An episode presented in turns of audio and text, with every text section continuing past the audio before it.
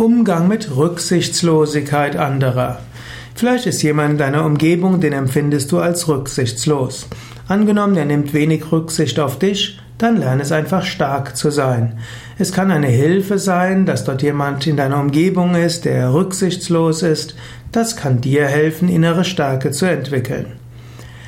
Andererseits gilt, wenn du jemand siehst, der zu schwächeren rücksichtslos ist, dann kannst du überlegen, ist es vielleicht deine Aufgabe, dort etwas zu sagen.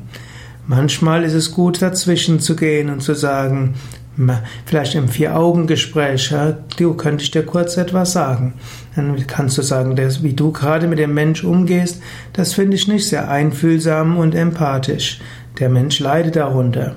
Vielleicht gäbe es die Möglichkeit, dass du etwas rücksichtsvoller bist. Also, selbst werde stark und entwickle Rückgrat und Souveränität. Lass dich nicht von Rücksichtslosigkeiten aus dem Gleichgewicht bringen. Aber schaue, ob du vielleicht andere schützen musst.